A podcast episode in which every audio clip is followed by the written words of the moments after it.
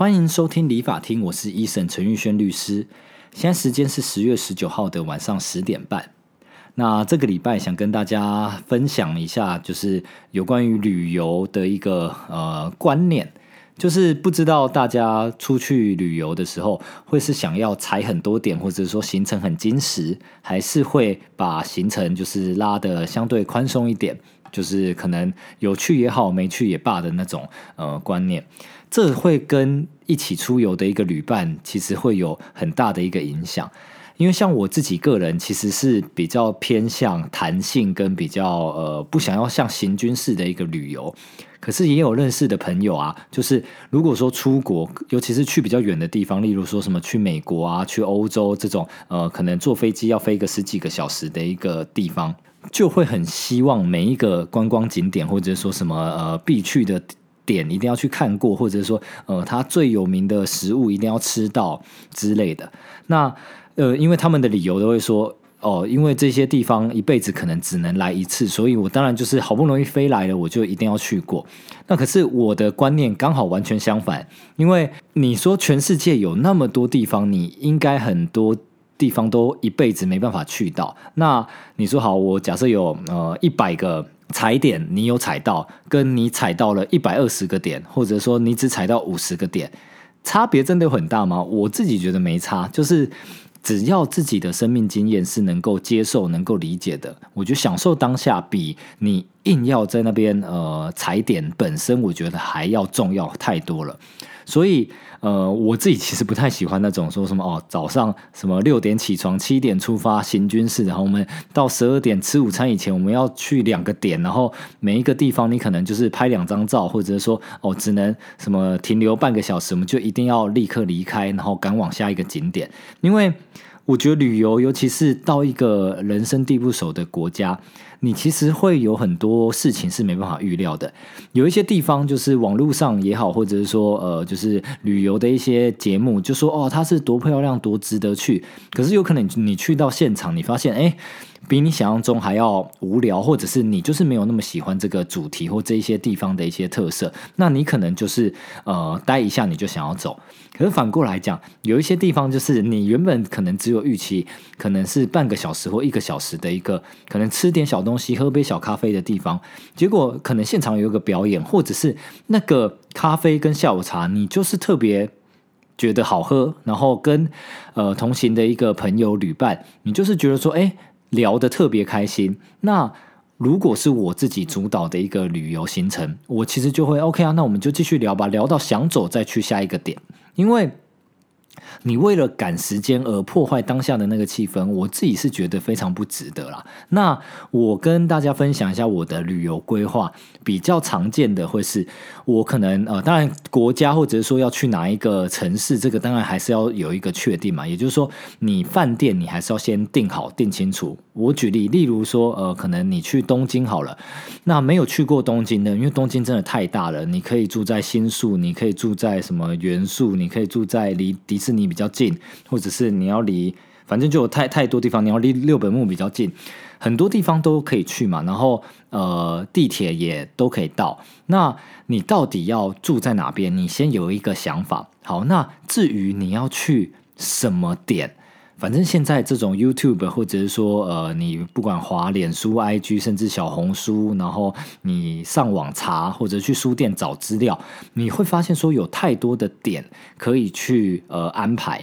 那我的安排行程通常会是 OK，可能呃中午或晚上你还是要找一个地方吃东西，或者说有一些餐厅或者是必去的一些小吃的一个点，那我会把它安排进行程。可是点跟点中间。OK，我到底是要去三个所谓的名胜古迹或观光景点，还是一个观光景点？这个我是不会去设限的。也就是说，我当然会准备充分，我可能会安排说，今天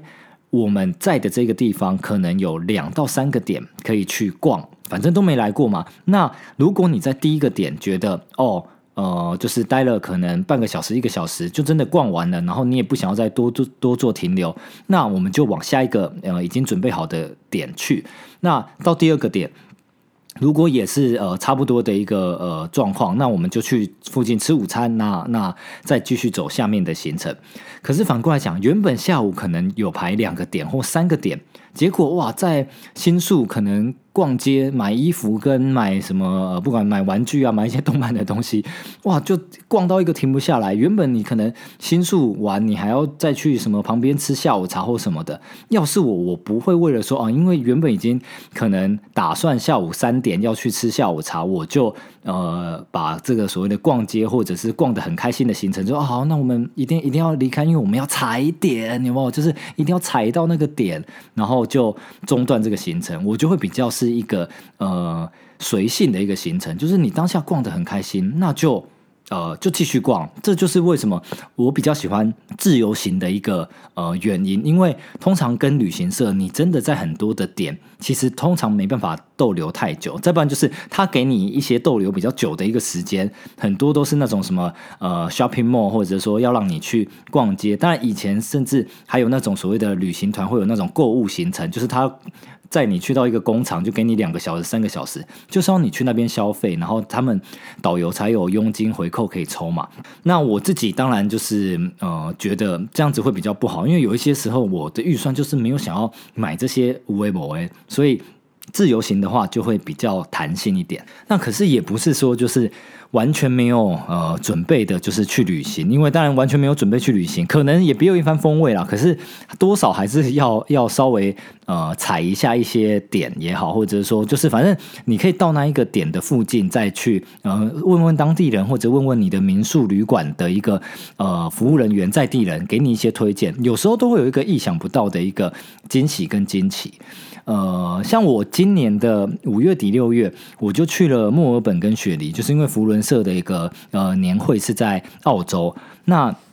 我也没去过澳洲，然后出发之前可能就呃，因为年会是办在墨尔本，那当然呃，就跟着大家就是福伦社的一些前辈们，然后就在墨尔本订了饭店，然后走一些行程，然后后面就有自己安排一些自由行的一个行程。那我那个时候就想说啊，既然都到了澳洲，那墨尔本离雪梨可能搭飞机还要再飞个两三个小时，那到底要不要？都待在墨尔本，还是说要有可能三天五天的时间也飞到雪梨去呃走走？那后来我的决定就是，好吧，那就飞到雪梨去，就是也看看吧。毕竟澳洲雪梨还是最有名的一个城市，跟雪梨歌剧院感觉是一个必踩的点。那我后来的行程规划，我就决定，哎，飞到雪梨去，然后去，我记得那应该在雪梨也待了五天四夜。那我们飞到雪梨的第一天，然后去 check in 的时候，那个旅馆的呃，就是柜台，他说，哦，你们是因为一个叫做 Vivi 呃 Festival，就是一个所谓的灯光节的一个节日来雪梨的吗？他说，哦，你们今天刚好是灯光节的第一天。我那个时候完全不知道灯光节这件事，我就只是因为刚好五月底是先飞到墨尔本参加年会，然后我待了在墨尔本待了五天之后，我们就第六天就飞往雪梨，结果刚好那边有一个就是灯光秀，就有点像是我们的国庆烟火，或者是说什么大道城烟火节、澎湖烟火节这种感觉。就是，可是我并不是先查好有有这个所谓的 VV 秀，有澎湖烟火节我才去澎湖，我就只想说哦，来台湾那哦外岛有哪一个地方啊？好，那就去澎湖走走吧。结果一到澎湖当地的柜台就说：“哦，你是不是因为有这个澎湖烟火节，你你才来的？”那我们就说：“烟火节是什么东西？”他说：“哦，整个雪梨在这可能一个礼拜或十天的的一个期间内。”都会有那种电子的一些灯啊，或者是一些投影，甚至还有那种无人机的一些呃灯光秀的一个表演，然后会伴随着雪梨歌剧院啊，然后雪梨的一个大桥来做一个呃，反正就一个城市的一个特色的一个展览。那我们去才发现有这个活动，可是，在当下我是。非常喜欢这个活动的，因为整个雪梨城有非常多的观光客，以及所有的一个商家跟所有的一个在地的一个居民，其实都为了这个节日有很多的一些配套措施跟活动。那我们后来也呃听了当地的一些在地人，然后就跟我们介绍说，哦，你可能什么时候要去雪梨歌剧院附近，那他们会有一个所谓的无人机的表演。那这表演就大概十到十五分钟，就有点像是一个烟火秀，可是它是用无人机的一个灯光去排列组合，有一些什么地球啊，有一些什么闪电侠、蜘蛛人的一些 logo，反正就是我是觉得很酷。然后现场的气氛氛围非常非常的棒，可是这一切都不是我们原本预期会发生的，或我们根本不是为了这个专程而去。可是当下的这个体验跟呃，就是碰到这个东西，我是觉得真的会是永生难忘。那我呃，应该是疫情刚结束，就去年十月，我也有一我也有去东京，然后在东京，我们那个时候去，哎，去哪边啊？好，就是好，我们去东京逛街的时候，然后我们就走着走着，哎，就看到路上有超多高中妹妹，呃，不是啊，就是高中的那个呃，那叫什么交响乐，就是那种管弦乐团一队啦，一队的一个表演。然后重点是可能有我。呃，体感应该有个快三十家那种国高中，然后就是男男女女都有，然后有些衣服就是穿的很呃很一对，那有一些就是打扮的比较有趣一点，那有一些就是穿制服，可是你们就会看到他们有些手上拿着什么呃喇叭、什么萨克斯风啊，然后有一些呃反正就一对的一些一些旗子啊用品，然后你就觉得说，哎。这是什么东西？那我那时候因为刚好逛街，在呃喝咖啡吃下午茶，然后就看到门口就是一直有好多人，就是从假设从我的左手边，然后就哇这样一群人往右手边走，然后隔两分钟，哎又变成下一间学校从左手边往右边走，然后我们呃喝咖啡大概喝了一个小时，就在那边边休息，然后划个手机。聊个天，结果就发现，哎，到底是什么？怎么那么多人？就是那么多学校的人一直在这附近这样子带着这些乐器走来走去。我想到，哎，附近是不是有什么呃特殊的表演？结果我们就呃好也休息够了，我们就跟着这些人群，就是往一个呃商场的方向走，然后就发现说，哇，原来他们是在呃封街的去。就是做一个一队的一个表演，当然他们现场好像是有一个什么什么节日，可是，一样我也是没做任何功课，也根本不知道那地方有那样子的一个表演。可是我们就在路边，应该就是看着各个一队的一个表演啊。他们有长官啊，就有一些什么警视厅的，还有先致辞一下。可是后来就变成呃，应该有三十个学校的一个一队的一个表演。那我们就是站在路边，也有很多观光客跟当地的居民，就是在人行道的两侧，然后就是看着表演。那整条街道就是封街，然后让他们去做这样的一个游行跟表演。那这也是我非常非常难忘的，所以。如果如果呃是我讲另外一种跟我个性不一样的，就是说啊，你看到这个好了，我们呃待个三分钟拍个照，然后我们就离开，因为我们原本预计好已经有下一个点要去踩或一定要去踩，那你可能就没办法享受这个呃意外的惊喜跟意外的一个表演。可是对我而言，我觉得。这样子的一个意外惊喜跟表演，反而是比较有趣的。就是我觉得旅途就是要有一个呃，不要什么东西都是规划好，因为再不然这样子跟你在台湾生活朝九晚五，你也知道你礼拜五下班要干嘛，你也知道你礼拜三中午可能会吃什么，你会觉得很无聊嘛。所以出国旅游，我就是比较喜欢弹性一点。那反过来讲，就是，所以我如果遇到那种哇，真的就是行军式的呃旅伴的话，我自己真的就会呃考量说，下一次还要不要跟他一起出去，因为真的跟我的一个个性跟旅游的习惯痛调比较不合啦。那当然我尊重，就是有有这样的想法说，OK，我全世界各地或者我难得来，我就是要照我的规划走，就是比较所谓的呃。规划派或者是比较控制狂一点的，我也尊重，可是可能比较不适合我。那呃，这种比较控制派，他们的一个理由都会说，因为很多地方一辈子只能去一次。那我的想法是，你全世界好，美国好了，有五十州，可能就五十个城市。你到了一趟美国，你不管去纽约、去洛杉矶、去拉斯维加斯或各个美国城市，当然很多地方你真的因为太远了，你一辈子可能就去一次。可是你放更大的一个呃观念来讲。你在全世界，我不知道全世界有一两百个国家，你有太多地方，你根本一辈子一次都没去嘛？那你去纵然去到洛杉矶，你能把洛杉矶所有景点都玩完吗？也不行嘛。那你既然去了，假设去了十天，你就是有去过，其实就好啦。你有去过呃洛杉矶的什么市政厅？你有去过那边看？好像我是会看 NBA 的，我就我去看湖人队的比赛。我我把我觉得最重要的一两个点。或几个点安排进去。好，我到了拉斯维加斯，或我去了大峡谷，我有去过嘛？可是我有没有可能 miss 掉其他的什么黄石公园或者是其他的东西？那这就是我人生这一辈子无缘见到的嘛？因为南极也有很多人想去，埃及金字塔也有很多人想去，甚至现在在打仗的以色列，什么耶路撒冷也有很多人会想去观光嘛？可是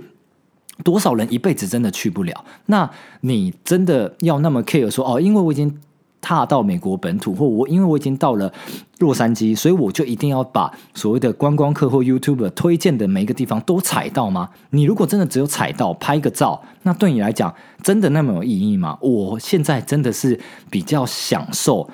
深刻一点的旅游，就是我真的在当下我引就一道这些美妙比。我在那边收集邮票，收集那些打卡记录，我觉得还来得有意义的多，所以就跟大家分享了啊。如果说呃大家的一些旅游观念跟我的想法是一致的，就欢迎留言让我知道。那如果不是，你们是比较呃希望踩很多点的，那觉得我的我替你们的解释，或者说我对你们的看法其实有很多误解，你们有更多的理由或更多的道理，也欢迎在留言处跟我分享。好，那这一集闲聊就先闲聊到这边。好，那呃，再来这个法律的一个议题，就跟大家分享上一集，就是有关于离婚的一个延续。我不知道很多当事人哈，都会给我一个呃似是而非的观念。他说啊，律师，我知道啊，就是如果离婚要跟配偶分财产，就是我可以分他的一半。就是我不知道，我遇到超多当事人都这样子跟我讲的。什么叫当事人？呃，配偶的一半，就是假设我结婚了，我老婆好，我们离婚了。那假设他有一一千万的一个资产，那我就可以跟他分五百万。这个这个呃观念，我不知道是哪边听来的，可是这个观念是错的。我不敢讲百分之百错，可是大致上来说，它是错的，因为在。呃，民法的一个规定，就家事法的一个规定，其实不是你可以跟配偶要他的一半。讲精确一点，实际上应该是钱少的可以跟钱多的人要钱。你们要先有这个观念。假设结婚二十年，我在家呃就是相夫教子，我完全零收入，那你就是零嘛。或者说，OK，你还是有打打零工，或你还是有上班赚钱，可是你的薪水是一个月三万。那二十年可能就会有一个数字，假设你呃银行账户名下资产大概就是五百万好了。反过头来，你的配偶可能很有钱，他一个月可以赚十万，或者说他可能真的什么投资又投资很很很厉害，那他名下资产有三千万，